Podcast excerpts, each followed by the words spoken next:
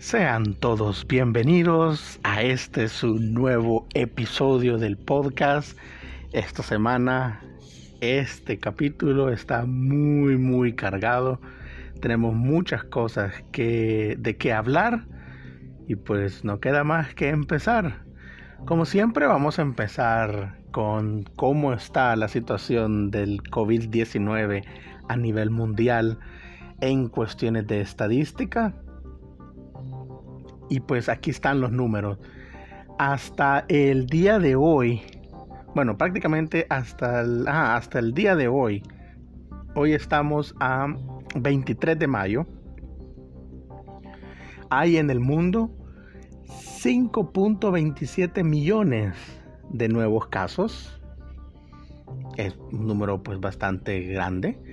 Y más o menos hay un poco más de 340 mil muertes por el, COVID. Es, sigue siendo un número pues grande, mucha gente.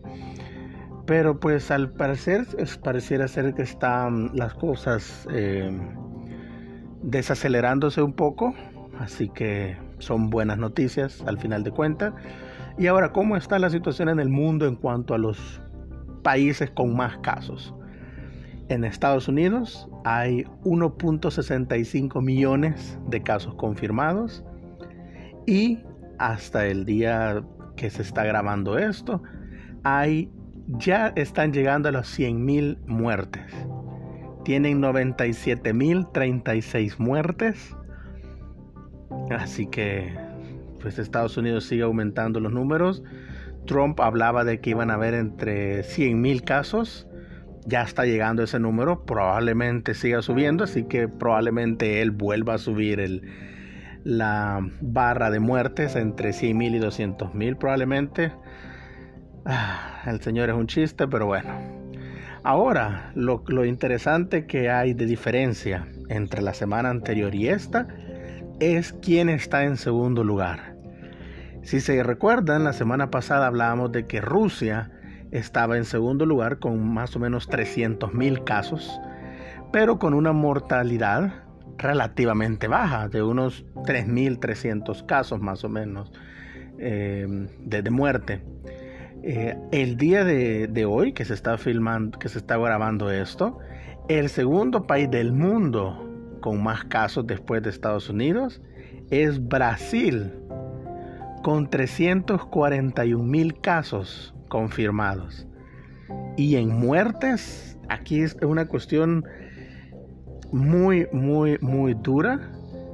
21.678 muertos por COVID en Brasil, lo cual es extremadamente tráfico, trágico, pero desafortunadamente es extremadamente previsible. Tenemos a un presidente, Bolsonaro, que jamás le puso realmente la atención a la enfermedad, nunca le importó, eh, actuó totalmente de manera irresponsable, de la misma manera que ha estado manejando la cuestión del Amazonas, manejó la cuestión de la crisis, es decir, totalmente negligente, le valió pepino, y ahí está, el resultado son 21 mil, casi 22 mil muertos confirmados.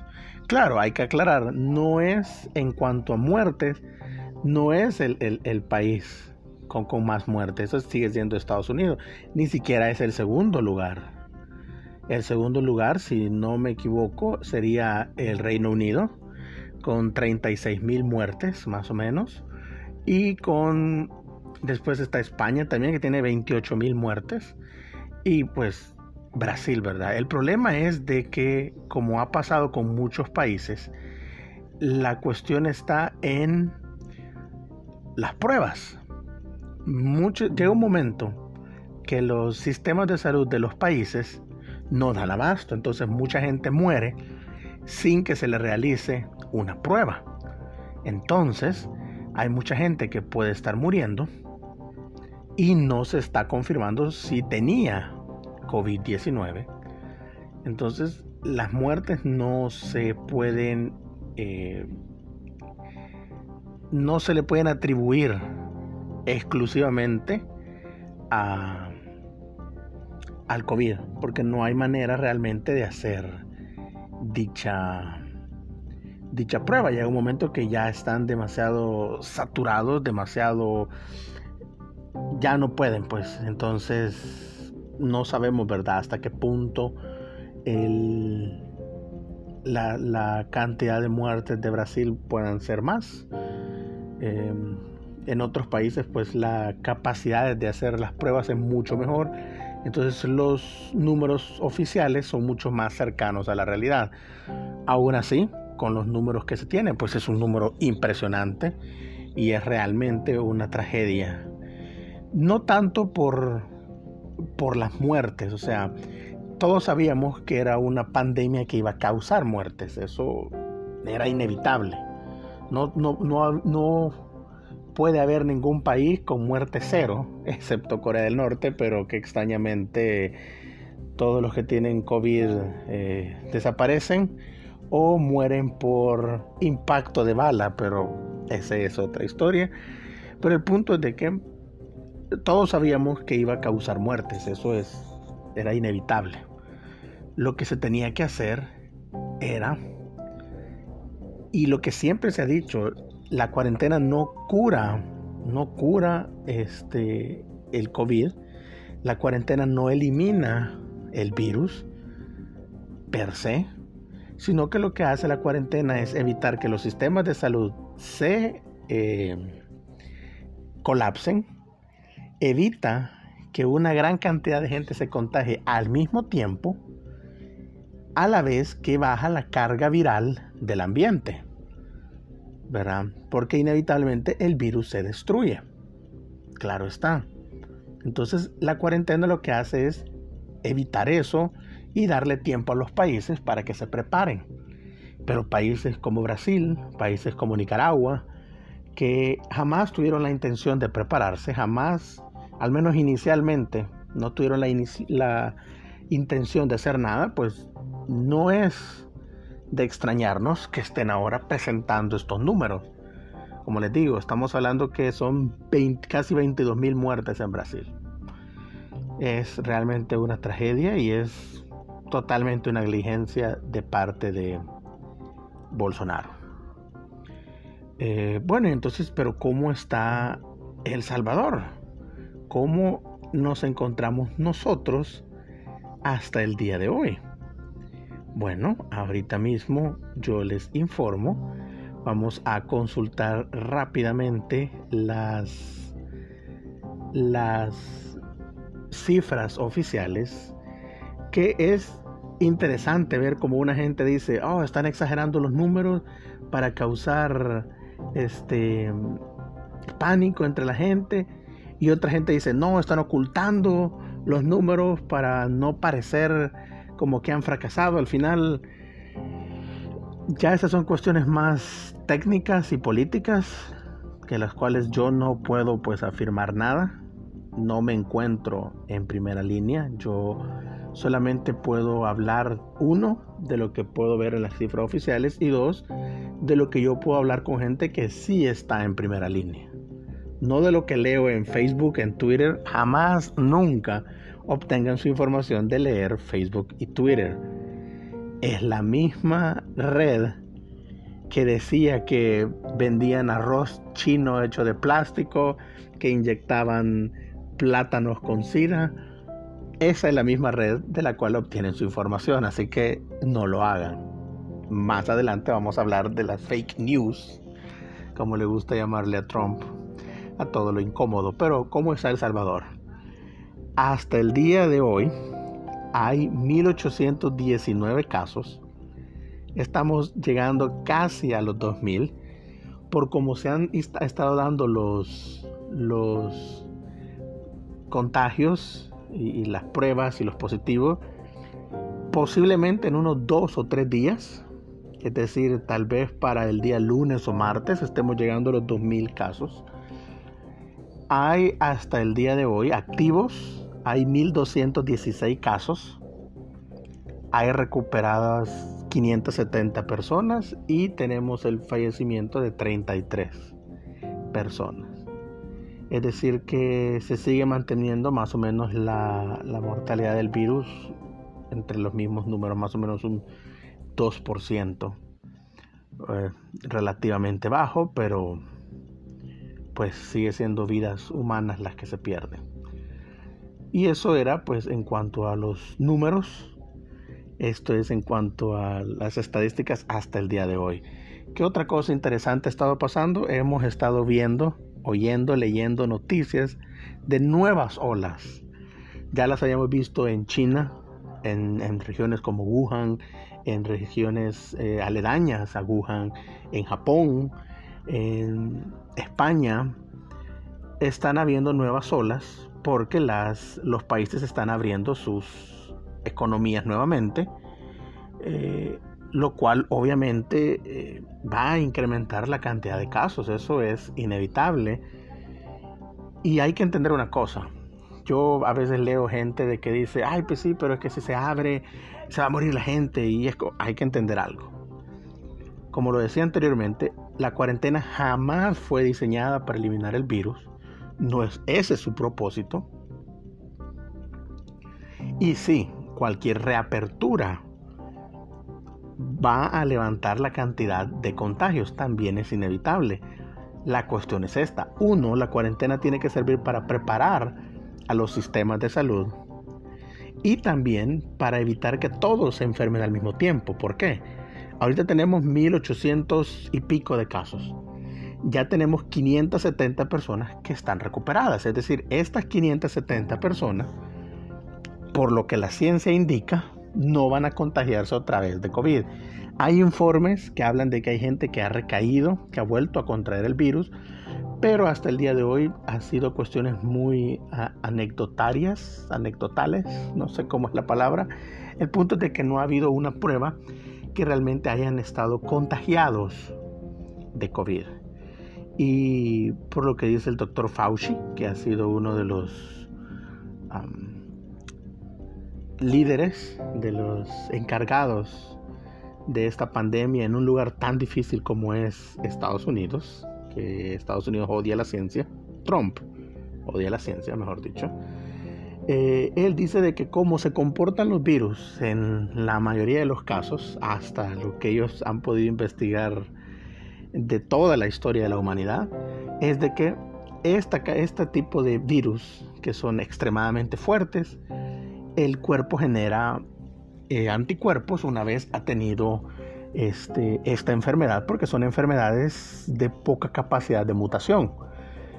Para ponerles un ejemplo, en la Edad Media, que se dio la famosa y ahora mucho más famosa peste negra, en el cual murió, se calcula que murió un cuarto de la población mundial de ese tiempo, no es porque los otros tres cuartos de la población no adquirieron la enfermedad, para nada, no, no, no. O sea, mucha de esa gente que vivió es porque sobrevivió al contagio, es decir, gente que se contagió de la peste negra, se enfermó, presentó los síntomas y se recuperó. Quedaron con los anticuerpos. Gente que fue asintomática, su sistema inmunológico eh, permitió que no les pasara nada, en el sentido que no, no presentaron síntomas, no, no, no, no les pasó nada, por así decirlo. Y generaron igual anticuerpos. Entonces, son enfermedades, la, peste negra, la peste bubónica, extremadamente mortal y con una capacidad de mutación extremadamente baja. Entonces la gente que se contagió agarró inmunidad, ya no se volvieron a contagiar. Por eso es de que cada vez menos oímos de brotes de la peste negra. Eh, yo estaba investigando y el último brote fuerte, así realmente peligroso, fue hace más o menos unos 200 años.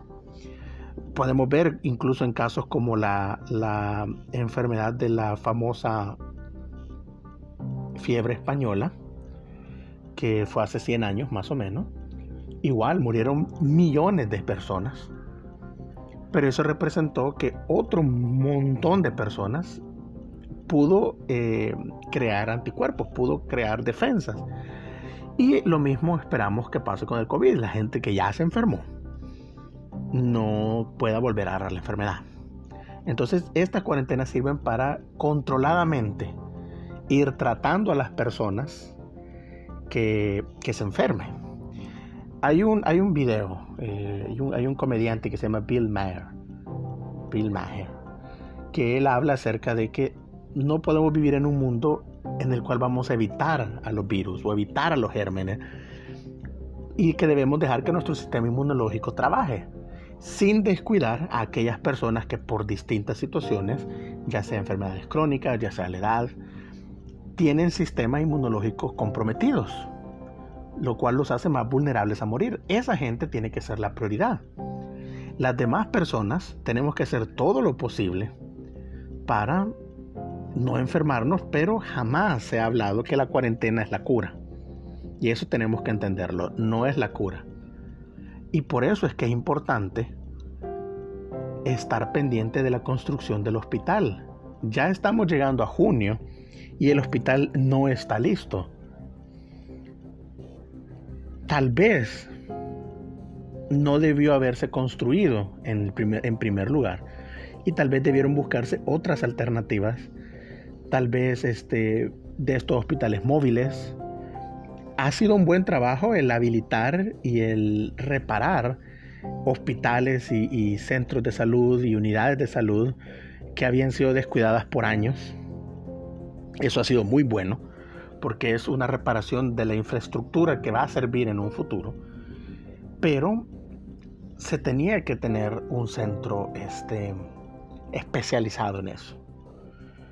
Eh, realmente se tiene que estar pendiente porque es un proyecto que está tomando demasiado tiempo. Es un proyecto que lo ideal sería que hubiera estado listo ya para junio para poder encargarse de los contagios futuros que van a haber. Pero la cuarentena sí ha servido para eso, para que imagínense que hubiéramos hecho como Brasil o como Nicaragua y no hubiéramos tenido cuarentena cuánta gente hubiera enfermado al mismo tiempo. El sistema de salud hubiera colapsado realmente. Hay amigas, doctoras que yo tengo, que me platican que incluso en esta situación de cuarentena, a veces no dan abasto con las personas, con los pacientes, con los enfermos, con los contagiados. Ahora imagínense que no hubiera habido cuarentena. Hubiera, habido, hubiera llegado un momento que no hubiéramos podido manejarlos y la gente se hubiera muerto y tenemos que entender que hubiera muerto también gente que no tiene que ver con el COVID, gente que hubiera llegado por un accidente, porque igual el tráfico, si incluso con cuarentena hemos visto casos de accidentes automovilísticos cuando hay como tres carros en la calle, normalmente siempre hay accidentes, siempre hay este, muertos, hay gente que hubiera muerto por eso.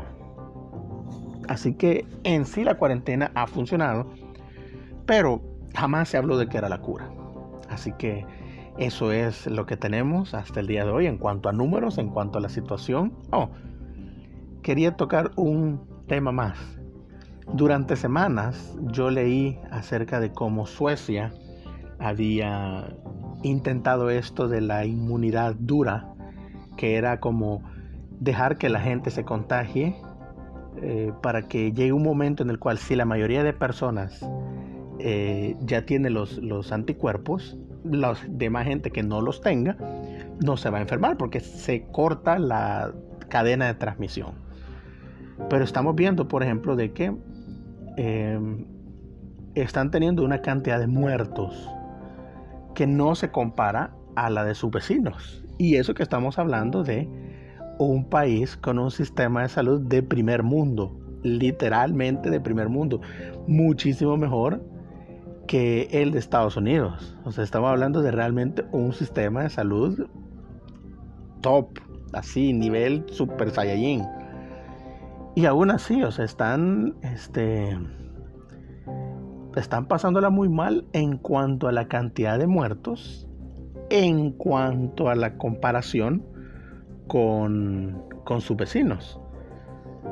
O sea, estamos hablando de que realmente han, han tenido una una cantidad de, muertos que es bastante, como les digo, en comparación con, sus, vecinos. Eh, ya han habido declaraciones en las cuales el, el gobierno de Suecia está lamentando no haber este, implementado, ellos no hablan de haber implementado una cuarentena como la entendemos nosotros, en el cual se restringe el, el movimiento de las personas, pero sí hablan de, de tal vez haber este, implementado mejor este, algún tipo de restricciones. Hasta el día de, de hoy, que estamos grabando esto, en Suecia hay 3.743 muertes, lo cual es posiblemente ya hayan más. Déjeme ver si puedo encontrar datos más, eh, más actuales, actualizados. Vamos a ver. Porque sí, yo había leído que habían tenido pues este eh, problemas, ¿verdad? En cuanto a eso, que muchos ya habían este, salido a lamentarse, tal vez un poco en cuanto a los, a los manejos. Y ahorita aquí está, vamos a ver.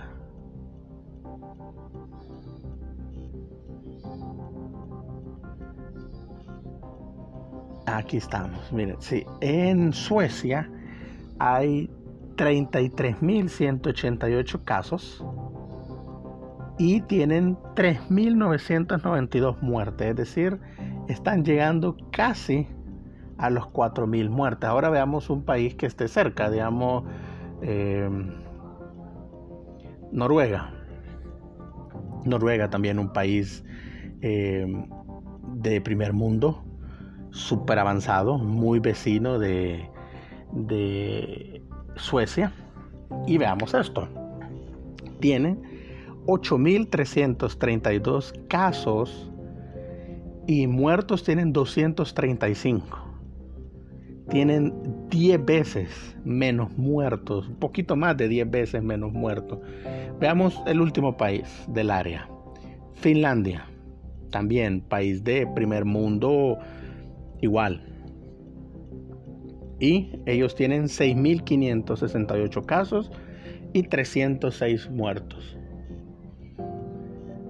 Es decir, tienen 10 veces menos muertos y 5 o 6 veces menos casos.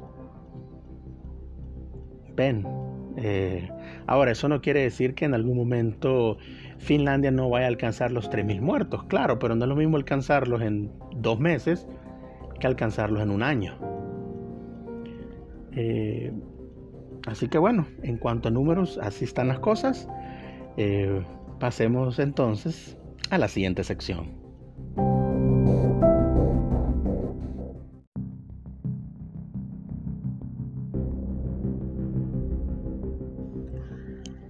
Sigamos con el programa. Eh, lo segundo en la agenda, la segunda sección, Vamos a hablar un poco acerca de los decretos, las leyes, tratar de dar un poquito de contexto. Aclaro, eh, no es que sea un experto en esto de, derecho constitucional, eh, solamente me baso en la opinión de otras personas que son expertos y un poco de lo que yo sé. Pero lo que es importante saber es de que siempre tenemos que estar informándonos, leyendo, tratando de ver cómo se desarrollan las cosas. Ahora, como todos hemos sabido, em, el presidente Bukele hace poco creó un decreto en el cual este, mantenía la cuarentena, mantenía lo de salir a comprar solamente con ciertas eh, terminaciones de DUI, etc. Eh, lo cual pues fue declarado inconstitucional porque no había una base legal para dicho decreto, ya que la ley de emergencia no había sido este, prolongada por la Asamblea y era necesario dicha prolongación. Como ustedes saben, hubo un estira y encoge. la sala de la constitucional pues anula ese decreto. La Asamblea formula, crea una nueva ley de reactivación de la economía, que vamos a discutir un poquito después, eh, llega ante el presidente. El presidente mucho antes de haberla leído, incluso mencionó, dio declaraciones en las cuales decía que no la iba a aprobar, que iba a vetar la ley, es decir, que no iba a aprobarla, y iba a tener que regresar a la asamblea para ser discutida en los puntos y ver si podía pasar.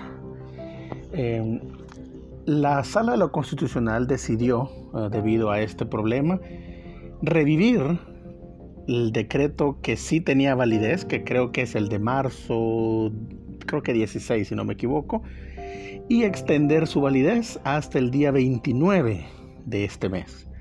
Es decir, que mientras este tiempo se mantiene la cuarentena, igual no pueden salir a comprar. Em, el, Ejecutivo mantiene esto de, salir solamente por días pasado en, en los DUI. Y esto ha generado un montón de problemas. Por un lado está la gente que aprueba que Bukele haya creado un nuevo decreto que le da, eh, se supone al Estado hasta el 6 de febrero para iniciar un proceso de reactivación. Eh, la propuesta de la Asamblea creo que empieza el 4. Entonces mucha gente se pregunta, entonces, ¿cuál es el problema con ley?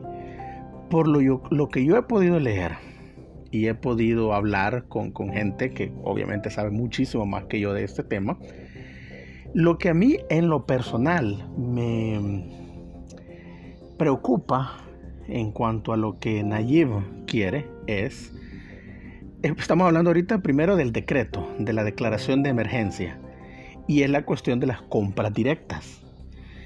Con la ley de emergencia se le faculta al, Ejecutivo el hacer compras directas sin acatar a la, la CAP, que es la ley de, de licitaciones, y también este que, pueda hacer compras directas sin, sin concursos y nada. Entonces, sí, eso suena muy bien en una emergencia, en el sentido que, por ejemplo, para comprar insumos médicos, eh, la ley dice de que tiene que pasar un proceso, la asamblea lo tiene que aprobar, etcétera, etcétera, etcétera. Bajo una ley de emergencia, el ejecutivo puede hacer la compra directamente. No tiene que consultarle a la asamblea, no tiene que licitar la compra, puede hacerlo directamente a una compañía. El problema es que eso abre la posibilidad a pues corrupción y eso es así, eso no nos lo estamos inventando, eso es así. Entonces, esa parte me preocupa y creo que a mucha gente le preocupa porque hay que entender una cosa. Si el hecho de que uno apoye o no al presidente no tendría por qué estar a estas alturas, que él ya es presidente, no tendría que estar em, marcado o influenciado o influido, perdón, por nuestra ideología, por nuestra em,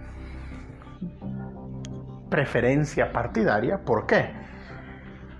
Yo puedo entender que hayan diferentes em, elecciones partidarias en los tiempos de elecciones, que yo prefiera a este candidato, que no me guste este otro candidato, que me guste más este partido, que este partido lo odie. Es entendible y es parte del juego de la democracia. O sea, que hayan varios partidos, que hayan dos partidos, la cantidad que haya. Es parte de la democracia y está bien es parte de los cuestionamientos a los candidatos, es parte incluso las burlas a los partidarios, a los, a los partidos. Pero estamos hablando de ahora que él es presidente de todos los salvadoreños. Tanto los que votaron por él, por los que no votaron por él. Porque también se oye mucha gente que dice, oh, yo no voté por Bukele, no me representa. Desde el momento que no votaste, que te abstuviste de votar es porque no te importaba quién ganara o porque no creías en ningún candidato. Independientemente también, la omisión es una acción. El omitir hacer algo es también hacer algo al final de cuentas. Entonces, si alguien no votó porque consideraba que todos eran igual de malos, pues, pues bien. ni modo. Y si en cambio usted votó por otro candidato, ya sea por Callejas o por Hugo o por el de Vamos, que no sé, obtuvo como cinco votos, es parte de la democracia también. Su candidato no ganó, ni modo. Pero a estas alturas, él es el presidente y tiene que velar por el interés de todos nosotros. Y ahí es donde estas pugnas partidarias muchas veces son un obstáculo. Ahora, como les decía, una cosa es cuestionar al presidente porque está actuando inconstitucionalmente o porque no nos gusta la manera en la cual maneja las compras del Estado, eso está totalmente bien. Pero estar en desacuerdo con el presidente solo por estar en desacuerdo con él, solo porque él es de otro partido, solo porque no representa a mi partido, eso no. El hecho de que él quiera seguir con un decreto de emergencia para poder seguir haciendo compras, sí es realmente un poco alarmante también es un poco alarmante el hecho que diga, bueno, pues entonces no voy a transferir dinero a la asamblea ni a la corte y que ellos vean cómo se pagan el sueldo. Tampoco, porque al final es su obligación hacerlo. Eh, habrán otros mecanismos legales, pero no puede ser como una especie de revancha o de venganza porque no le aprobaron o porque le están bloqueando sus decretos. Eh, al final hay que seguir un proceso. Seguimos en una democracia, hay una emergencia, nadie lo niega. Y tampoco vamos a estar de acuerdo, por ejemplo, con ciertas posiciones de muchos diputados que están pensando en abrir la economía por el hecho de las ganancias. Creo que son dos cuestiones que tenemos que tener muy claros. Una es que Nayib tiene que seguir el debido proceso de las leyes, porque es el presidente de un Estado de Derecho, pero también tenemos que estar, o sea, para explicarlo mejor, para explicarlo mejor. Está bien que usted esté de acuerdo con Nayib y que él quiera proteger la cuarentena como una medida de no masivamente enfermarnos todos, pero no por eso justificar que cometa actos inconstitucionales para hacerlo por lo mismo de que aunque la Asamblea quiera aprobar algo legalmente, sí tenemos voz para decirles no queremos que hagan eso. Y el presidente ha dicho muy bien, o sea, yo voy a vetar lo que no considere correcto y está bien. Pero aún se tiene que seguir la ley. Y los diputados sí están hablando de abrir la economía y todo. Igual Nayib está hablando de abrir la economía, porque necesitamos un plan, necesitamos eventualmente abrir la economía. Eso nadie lo niega. No podemos estar en cuarentena eternamente. Pero tenemos que tener muy claro, uno, cómo va a ser el retorno, qué clase de instituciones o qué clase de ámbitos o sectores productivos, comerciales van a abrir, bajo qué capacidad. Hay que hablar también la cuestión del transporte público, porque están hablando de que, ok, háganlo gradual Ajá, sí, pero el transporte público, o sea, si usted sale de trabajar a las 8 de la noche, ¿va a conseguir bus todavía para llegar a su casa? O si usted entra a las 5 de la mañana, o sea, hay un montón de cosas que se tienen que planificar bien. Y el Estado tiene que asegurarse que si va a implementar protocolos de, de, aislamiento, de distanciamiento, mejor dicho, va a aplicar protocolos de distanciamiento, va a aplicar protocolos de higiene, que los va a, va estarse asegurando que los cumplan. Porque algo que hemos visto en esta cuarentena es que muchas compañías, violentando la ley y los decretos, han dejado de pagarle a sus empleados, han suspendido contratos, han despedido gente y el Estado ha fallado en imponerles alguna clase de condena o de, o de, multa o de hacerlos que, que paguen a sus empleados. Entonces, vamos a confiar en que el Estado arme un plan, pero si no lo pone en práctica, si no se asegura que las empresas lo pongan en, en práctica, de nada sirve. Y, y, a mí en lo personal, considero que de todos los ministerios que han estado trabajando, el que yo podría mencionar por mi experiencia personal y por lo que yo he visto, el que menos ha sido efectivo ha sido el Ministerio de Trabajo. Se han puesto denuncias por muchas compañías, muchas empresas. No se ha hecho absolutamente nada. Lo único que se hizo fue cerrar unas empresas que sí, seamos honestos, sonó más a revanchismo de parte de Bukele contra Simán que realmente una eh, preocupación válida de esa empresa, de esa maquila. Así que para mí el Ministerio de Trabajo ha dejado una deuda enorme, no ha logrado hacer absolutamente casi nada. Eh, considero que no ha hecho bien su trabajo. Hay mucha gente que está ganando menos de lo que debería, gente que no está ganando y el Ministerio de Trabajo no ha hecho absolutamente nada para pronunciarse al respecto. Eso, pues, es mi opinión en cuanto a eso de los de los decretos y todo eso.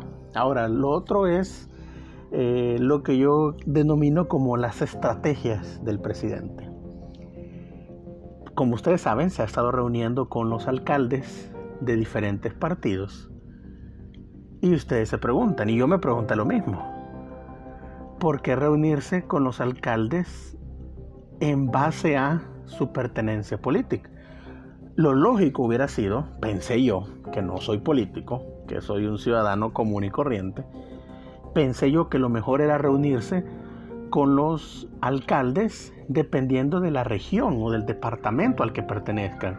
Porque, por ejemplo, si yo voy a implementar una política, digamos, una estrategia para el departamento de San Salvador, digamos. O, mencionemos, vaya, yo voy a implementar una estrategia para el área metropolitana de San Salvador, que son, si no me equivoco, creo que como 17 municipios. Entonces lo lógico sería, bueno, me voy a reunir con la gente, con el alcalde de San Salvador, eh, el alcalde de Santa Tecla, eh, el alcalde mexicano, bla, bla, bla, bla. O, si yo voy a, por ejemplo, implementar algo en la zona oriental, bueno, me voy a reunir con los del departamento de San Miguel, así. Eso es lo que yo pensaría que tiene lógica. Pero no. Él se reunió con los alcaldes, pero lo hizo por partido. Hace un par de días se reunió con la gente de, Arena, em, después se reunió con la gente de Ghana, hace poco se reunió con la gente del PDC y el PCN no sé si ya se habrá reunido con la gente del FMLN, etc. Entonces yo pensé, ¿por qué hacerlo? Y me puse a pensar. Tiene lógica, estratégica, política y electoralmente. Tiene lógica. ¿Por qué? Como ustedes saben, perdón, las elecciones municipales, eh, de alcaldes, eh, consejos municipales, etcétera, son elecciones bien locales, que muchas veces no representan el, el ¿cómo se llama? El gran voto, digamos, por la presidencia. Es decir, tenemos, por ejemplo, este municipios, tenemos alcaldías que históricamente son ganadas por un partido independientemente el partido al cual pertenece el alcalde o la alcaldesa sea el del ejecutivo. Por poner un ejemplo, todos tenemos ejemplos claros. Yo puedo pensar en dos. Por ejemplo, la alcaldesa de Antiguo Cucatlán, la Milagrito Navas. Ella tiene creo que 20 y pico de años de ser alcaldesa de, este, de Antiguo Cucatlán por parte de Arena. Ella estuvo todo el tiempo que estuvo Arena en el Poder Ejecutivo, estuvo ella de alcaldesa, llegó el FMLN con sus 10 años igual siguió ella de alcaldesa, ya llegó Nayib, igual, eh, todavía es alcaldesa y probablemente siga siendo alcaldesa. ¿Por qué? Ah, también otro ejemplo, en Guasapa, por ejemplo, eh, el alcalde del PCN, eh, anteriormente también, y así, o sea, independiente, y eso que el PCN ni siquiera ha estado en el poder del Ejecutivo por los últimos 40 años más o menos. Entonces, ¿Por qué? Porque las elecciones municipales son locales. Mucha gente vota por el alcalde o por la alcaldesa independientemente del voto que tenga hacia el, hacia el presidente. Por eso les digo, por eso tenemos lugares en los cuales un mismo partido o una misma persona ha gobernado un montón de años. Bueno, el ejemplo más claro es el ejemplo de Will Salgado, que ha corrido por todos los partidos excepto el FMLN. Y, ganó, ganó varias veces, hasta hoy en esa última vez que perdió, o la anterior. Pero porque las elecciones son bien locales. Entonces yo creo que Nayib, en mi opinión, él sabe de que él usó, porque esa es la palabra, él usó el partido Gana como un vehículo para llegar al Ejecutivo. Todos sabemos que Gana no es el partido de Nayib. Nayib no lo construyó, no son sus redes. A ahorita lo usa porque no tiene diputados. No tiene diputados. Este, Nuevas Ideas no, tiene diputados. Entonces necesita un bloque eh, legislativo. Y pues Gana se lo ofrece. Eh, por eso es que tiene, bueno, Gana, que es el, mayor partidario, digamos, de Nayib. Eh, un par de diputados de Arena, el par del PCN, bla, bla, bla. En mi opinión, lo que él está intentando hacer es esto. Él sabe que las elecciones este, municipales son locales, que difícilmente su partido político va a poder ganar muchas alcaldías. No dudo que va a ganar algunas, pero no creo que le esté tirando a ganar alcaldías. ¿Por qué? Porque las alcaldías no te dan poder en el Ejecutivo, no te dan poder en el Legislativo necesariamente. Él para poder gobernar necesita ganar diputados, no alcaldías. En mi opinión lo que él está haciendo es hablar con los alcaldes, llegar a una especie de acuerdo tácito o implícito en el cual mm, solamente necesito que me apoyen en el sentido que no me estorben y pues yo prometo no hacer una guerra demasiado dura contra sus candidaturas municipales para que ustedes puedan seguir siendo alcaldes o alcaldesas. Yo no creo que Nayib le esté apuntando a ganar alcaldías en las próximas elecciones. Él está apuntando a ganar diputados. Porque para gobernar en el Ejecutivo o desde el Ejecutivo, es necesario más el apoyo de, los diputados que el apoyo de los alcaldes. Porque les digo, la alcaldía es algo muy local, eh, que tiene que ver con, un municipio específico. Entonces él necesita una fuerza, que, o sea, necesita un poder contra los diputados. Necesita diputados de su lado, necesita diputados de su partido que, va a ganar alcaldías. Sí, probablemente gane alcaldías. Que probablemente los diputados de esas alcaldías, digo que los, los alcaldes o los candidatos a esas alcaldías de nuevas ideas vengan de partidos anteriores. Lo más probable es que sí. Pero creo que, en mi opinión, él está tirando más a conquistar el legislativo que a conquistar las municipalidades. Y tiene lógica. ¿Por qué? Porque ahorita él necesita diputados. En algún momento, pues no sé qué va a pasar de aquí a cuatro años, cuando sean las elecciones presidenciales, tal vez ahí el, el, apoyo municipal sí sea más importante porque necesita movilizar gente, pero por el momento lo que él necesita son diputados. Así que es muy buena estrategia reunirse con los alcaldes de cada partido y decirles, miren, sus partidos si ustedes me apoyan, no los van a expulsar, porque ningún partido en su sano juicio se va a arriesgar a perder alcaldías.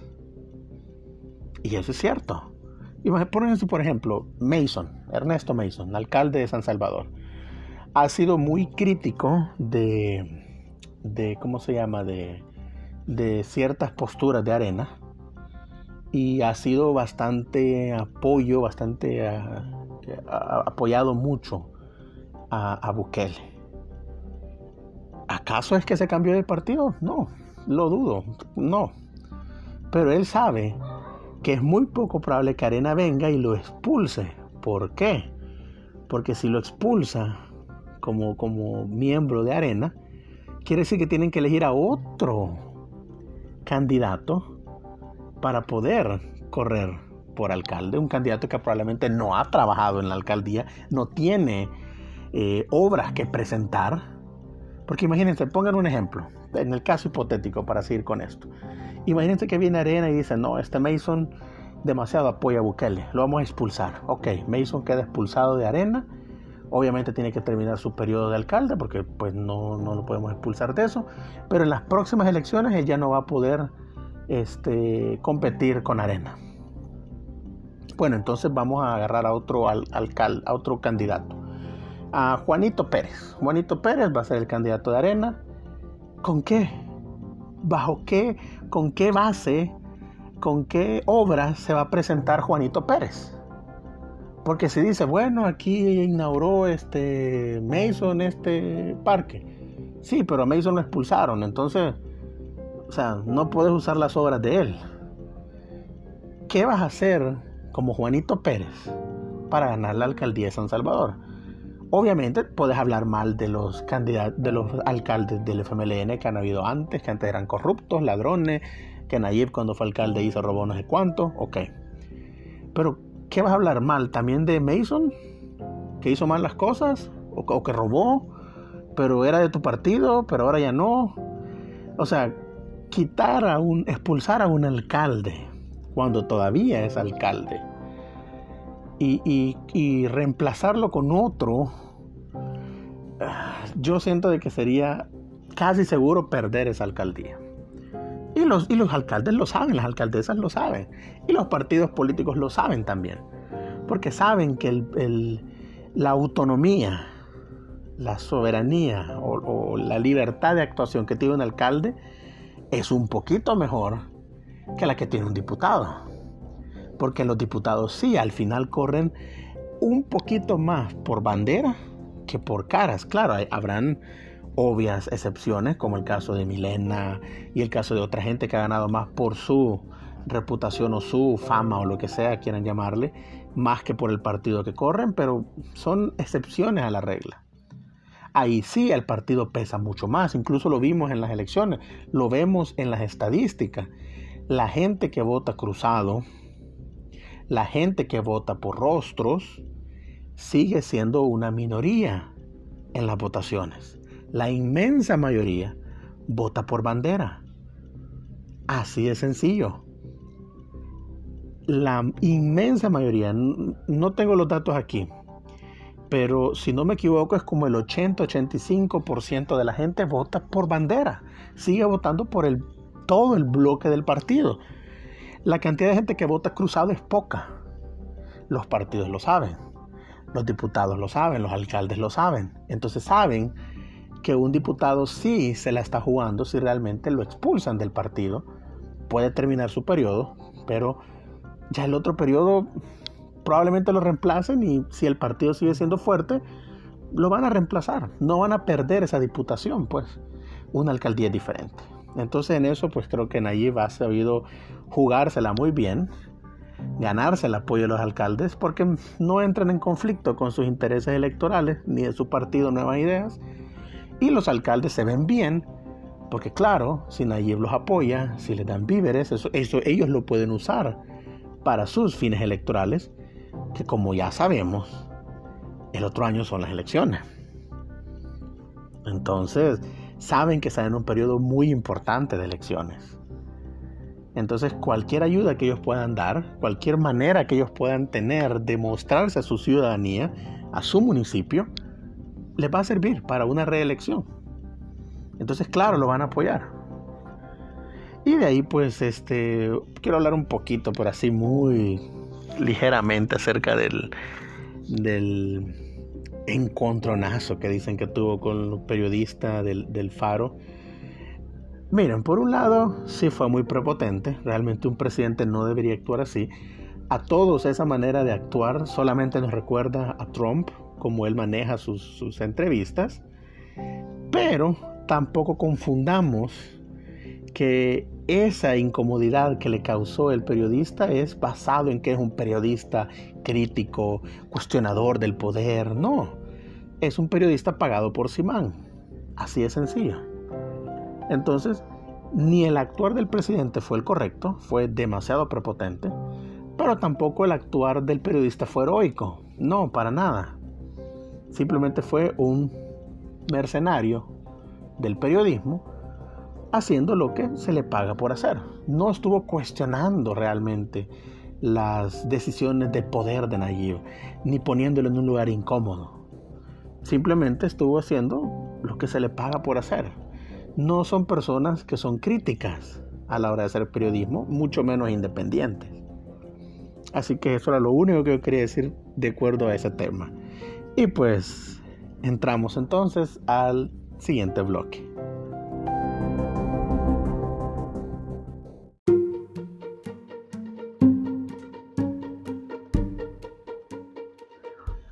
Y eso es todo. El, el, podcast de hoy lo he decidido pues dejar un poco más corto que lo de normalmente. Normalmente duran una hora. Esto dura más o menos unos 50 minutos por ahí. Porque el día de mañana tengo preparado un podcast especial en el cual quiero tratar tres temas, salirnos un poquito de los temas del COVID y del gobierno, aunque hay uno de los temas que sí tiene que ver y el día de mañana voy a subir este podcast especial que va a tocar tres temas. Eh, el uno va a ser el Estado laico.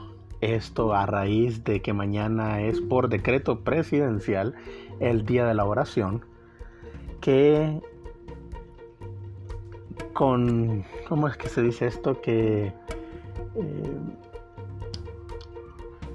¿Cómo es que está esta palabra? Por casualmente, eh, también es el último día del Ramadán, que alguna gente ha querido ver esta cuestión de que tiene que ver con el Islam y que vamos a usar burka. Es una clara violación del Estado laico, pero no, no tiene que ver con una cuestión de que vamos a ser musulmanes. La violación de parte del Estado hacia el Estado laico viene de antes de Nayib, mucho antes de Nayib, y no tiene nada que ver con el Islam. Para muestra un botón, eh, si no recordemos, pues este hace un año, hace un año o dos años, no, hace, hace, tuvo que haber sido hace, hace dos años entonces, que cuando iba a ser este santificado, eh, Monseñor Romero, se declaró por decreto presidencial asueto para las escuelas y para los empleados públicos el viernes, creo que fue 25 de, creo que de agosto, no sé qué mes, pero fue declarado este asueto por la santificación de un católico. Eh, recordemos que ya hay un día de la oración, también este, decretado por el presidente Flores de Arena. Eh, entonces tenemos ejemplos de eh, presidentes, de diputados, de alcaldes, de empleados, de funcionarios en general, que les vale pero pepino el Estado laico. Y eso tiene que ver tanto con el populismo como por este que hay mucha gente que no concibe la idea de un Estado laico. No entienden en qué consiste un Estado laico. Y también es bien difícil hablar de un Estado laico cuando la misma constitución declara o le da personería jurídica, a perpetuidad al parecer, a la Iglesia Católica. Obviamente se nota que se inclina por la Iglesia Católica. Entonces mañana pues quiero discutir ese tema del Estado laico. Eh, pero aparte también tengo otros dos temas más que como les digo no tienen que ver con esto del, del, del COVID ni de las políticas para que nos liberemos un poco, sea algo un poco más este, ligero, digamos, que nos tomemos un poco, eh, que nos desestresemos, que nos quitemos la mente de, de los problemas políticos y de las aberraciones hacia el Estado laico, del cual todos deberíamos estar preocupados. El segundo tema es fake news, quiero tocar un par de videos que he visto acerca de teorías conspirativas, declaraciones de doctoras charlatanas, eh, mitos que se creen en cuanto al, Eh, bueno, sí, al COVID, ok, sí, vamos a hablar del COVID, ni modo. Eh, pero también de otros, pero sí, o sea, como la cultura de fake news es algo que sigue vivo, que no nació obviamente con el Internet, pero que es mucho más fácil esparcir ahora estas mentiras y estos bulos que antes. Antes sin Internet era mucho más difícil, tardaba mucho tiempo, pero ahora es casi inmediato. Un día alguien sube un audio de que le están quitando el líquido de las rodillas a la gente y a los dos días o al día o el mismo día ya lo sabe todo Latinoamérica. Y por último, un tema que ese sí nadie me lo ha pedido y nace exclusivamente de mí y es acerca de Los Simpson, el programa que ya tiene 30 temporadas. Debería terminar ¿Qué opino yo acerca del tema? ¿Cuándo opino yo que, el, programa empezó a perder calidad? Mañana vamos a discutir de eso, de si debería terminar, eh, por qué ha perdido calidad, si es que ha perdido calidad, y qué opino yo de cómo debería ser el fin de Los Simpsons. Así que estén pendientes el día de mañana. Eh, ahorita, pues debido a la, cuarentena y unas cuestiones este, personales de tiempo. Le dedico más tiempo al podcast porque me es mucho más fácil. He dejado un poco descuidado, yo sé que he dejado un poco descuidado el, el, blog y el, y el canal de YouTube. Y sé que todas las veces que digo que prometo que la siguiente semana lo voy a retomar, en serio, espero que la siguiente semana lo pueda retomar. Pero al menos el podcast, como les digo, es mucho más fluido, me es mucho más fácil, así que el podcast sí, eh, este formato me gusta, me es muy eh, fácil, me es muy, me distrae, me desestresa, me encanta. Así que eh, mañana pues vamos a subir otro, ese va a ser especial, ese podcast. Así que estén pendientes de él. Por el momento pues eso sería todo. Pasen muy buenas noches y nos escuchamos muy pronto.